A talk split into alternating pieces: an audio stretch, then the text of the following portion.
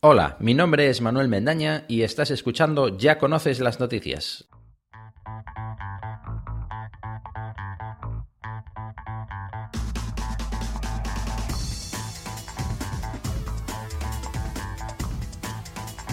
Sí, has escuchado bien, esto es La Cocina Perfecta, pero también es Ya conoces las noticias. Este capítulo es fruto de un proyecto de intercambio destinado a dar a conocer programas nuevos a los oyentes de, pues de, otros programas. Así que ya sabéis, si os gusta esto que os voy a ofrecer hoy, no dudéis en visitar Ya conoces las noticias, un programa de periodismo informativo de verdad. Ya conoces las noticias.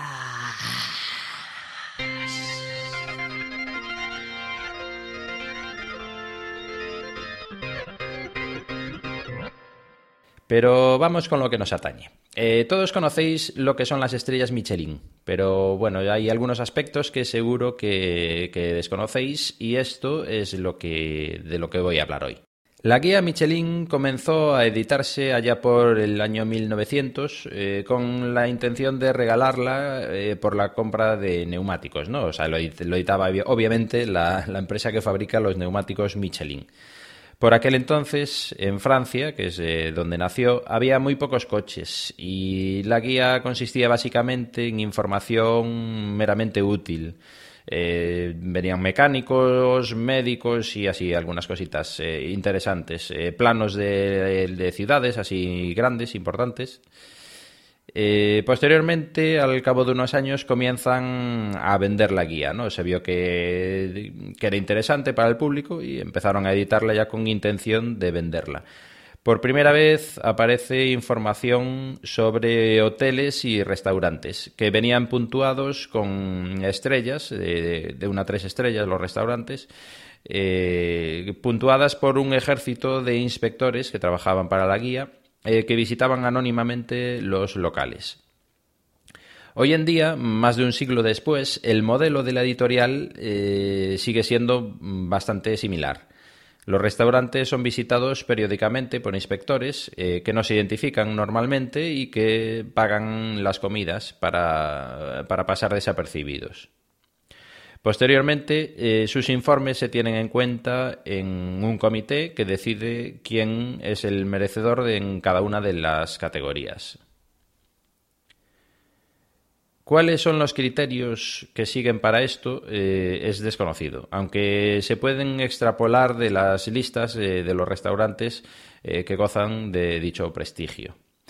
Eh, ningún restaurante, por ejemplo, de cocina tradicional, eh, por buena que sea la materia prima y por bien que trabajen, eh, no va a tener jamás una estrella, una estrella Michelin. se ve que la, guía está interesada por otro tipo de cocina. Cada año, allá por finales de noviembre, eh, se presenta la edición del año siguiente, eh, siempre rodeada de una gran expectación y hasta los medios generalistas eh, se hacen eco de las novedades que presenta ese año la guía. Aficionados y curiosos se interesan por los restaurantes que han conseguido mejorar su calificación, los que la han mantenido y para los más morbosos, cuáles han perdido su estatus de estrellados. El hecho de conseguir una estrella Michelin eh, supone un gran aumento de visibilidad, destacando por encima de otros restaurantes de la zona, además del turismo gastronómico, siempre interesado en probar novedades.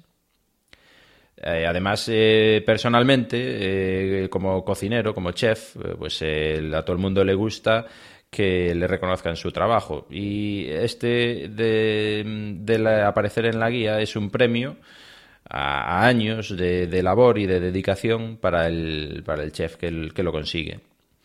Aunque hay que puntualizar que la distinción se le da al restaurante y no al cocinero, pero en la mayoría de los casos eh, se identifican una y, una y otra cosa, no suelen ser los propietarios de su negocio. Y después de conseguirla, la estrella hay que conservarla y se dice que esto es lo más difícil porque eh, requiere renovarse año a año, eh, siempre sin perder aquello que, valió el reconocimiento.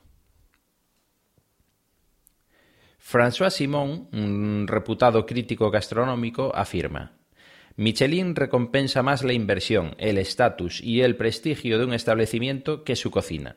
Su sistema de funcionamiento está desfasado, no ha evolucionado con su tiempo, responde a un modelo agotado y basado en el marketing. Y bueno, este es un punto muy importante, la necesidad de inversión. La obtención y posterior mantenimiento de una estrella Michelin requiere eh, una inversión bastante importante, tanto en menaje como en utilería, vestimenta, decoración y ya dentro de la cocina, pues investigación y desarrollo de, platos nuevos. Porque uno de los mayores pecados en la, alta gastronomía es eh, quedarse quieto. Todo esto eh, supone una gran presión económica mayormente para el propietario del restaurante y profesionalmente para el chef, con el agravante de que en la mayoría de los casos eh, ambos son la misma persona. El mismo Ferran Adrià afirma haber llegado a perder medio millón de euros al año con el Bulli. Por estas razones, eh, no es difícil encontrar casos de chefs y propietarios que deciden abandonar la órbita Michelin y elegir libremente el camino a seguir. Nombres destacados como Allen Senderens, que en 2005 renunció a las tres estrellas que había ostentado durante 28 años eh, para dedicarse a otro tipo de cocina y librarse del encorsetamiento desfasado propio de los restaurantes eh, de gran lujo. En 2009, por ejemplo, Marc Beirat, considerado por aquel entonces eh, uno de los mejores chefs del mundo, eh, fue el primero en conseguir una puntuación de 20 sobre 20 en la guía Gold Milo. Deja eh, sus dos restaurantes de tres estrellas en manos de sus hijos. Mm, bueno, en principio adujo mm, que su salud se estaba deteriorando eh, pero bueno, eh, posteriormente eh, inició como empresario una cadena de restaurantes de comida rápida, orgánica y sostenible que, bueno, también se da la ironía de que en 2015, este dato mm, eh, igual no viene muy a cuento, pero me pareció gracioso, eh, en 2015 fue condenado a pagar una multa de 100.000 euros por deforestar 7.000 metros cuadrados de bosque húmedo alrededor de uno de sus restaurantes de comida orgánica y sostenible. Pero bueno, eso es otra historia. Otros nombres eh, también que renunciaron a, la distinción, eh, el inglés Marco Pierre White, a la sazón mentor del mediático Gordon Ramsay, eh, que después tuvo así algún pique con él, consiguió sus tres estrellas en 1994, a la edad de 33 años, siendo por aquel entonces el cocinero más joven en conseguirlo. Cinco años más tarde, en 1999, abandona la profesión de la restauración. Regresa al mundo de la gastronomía únicamente años más tarde como embajador culinario de la marca Nor, además de presentar dos temporadas de Hell's Kitchen, de Pesadilla en la Cocina. Y bueno, algunos años más tarde abre dos restaurantes y una franquicia de restaurantes, pero ya solo como empresario. Nunca volvió a trabajar en una cocina. Nicola Dennis, el chef del londinense Chess Nico, renunció también a sus tres estrellas eh, después de haberlas obtenido hacía cuatro años, eh, en parte por problemas de salud y en parte abrumado por la presión que supone mantenerlas y también decepcionado por la escena gastronómica londinense. En una declaración a la prensa afirmó que Trabajar en un restaurante con tres estrellas es muy restrictivo y la gente no quiere comer una comida extremadamente cara. No puedes hacer locuras en tu restaurante si tienes tres estrellas y yo quiero trabajar de manera más relajada. Y este es otro punto importante, el encorsetamiento. ¿Hasta qué punto eres tú mismo eh, si al cocinar te preguntas eh, si lo que estás haciendo es lo que se espera de ti? A este respecto, en 2004, eh, Pascal Remy, eh, que había sido inspector de la guía Michelin, eh, publicó un libro titulado El inspector se sienta a la mesa, donde revela algunos de los eh, secretos relacionados con su trabajo como inspector, como mm, habla de la frecuencia de visitas, el presupuesto eh, de que dispone para las comidas y así algunas cosas que, que eran desconocidas hasta entonces. Este Pascal Remy, en un, pasaje de este libro, afirma que la presión a la que se ven sometidos los chefs es tan fuerte que uno puede dejar de hacer lo que desea para pensar qué es lo que le gustaría a la guía que hiciera. En España también tenemos algún ejemplo, como por ejemplo eh, Julio Biosca, eh, jefe de sala y propietario de Casa Julio, allá por Valencia, cansado de todo lo que rodea al fenómeno de la estrella, eh, le pidió a la guía que no le incluyera en su edición de 2015, cuatro años después de haberla conseguido. Es más, eh, lo había solicitado ya en 2014, pero ese año volvió a aparecer en la guía y la editora eh, les dijo que no habían recibido notificación alguna. Mención aparte merecen los casos de Bernard Loiseau, Omar Cantu y Benoit Violet. En 2003, eh, Bernard Loiseau se disparó con una escopeta en su casa. El 14 de abril de 2015, encontraron el cuerpo de Omar Ocantu colgado del techo del local que estaba arreglando para abrir su nuevo negocio. Y el 31 de enero de 2016, eh, Benoit Violier fue encontrado muerto de un disparo en su casa.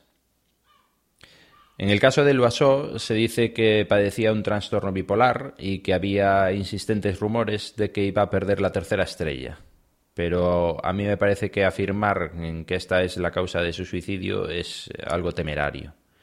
En el caso de Violier, por ejemplo, eh, era sabido que no le otorgaba demasiada importancia a los premios y a las distinciones y que el negocio pues le iba bien y tenía una feliz vida familiar.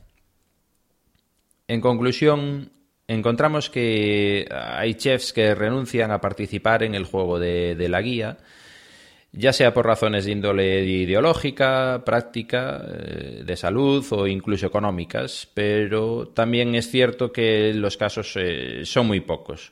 Yo diría que la mayoría de los cocineros con un poco de espíritu creativo sueñan con ser reconocidos por la guía.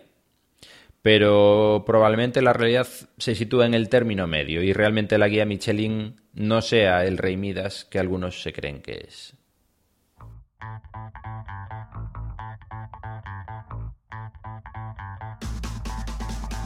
Esto ha sido La Cocina Perfecta versus Ya conoces las noticias. Yo soy Manuel Mendaña y puedes eh, seguir escuchando al locutor titular de Ya conoces las noticias, eh, Pedro el, el, Ojo que ves, en la red eh, Pabellón Auricular.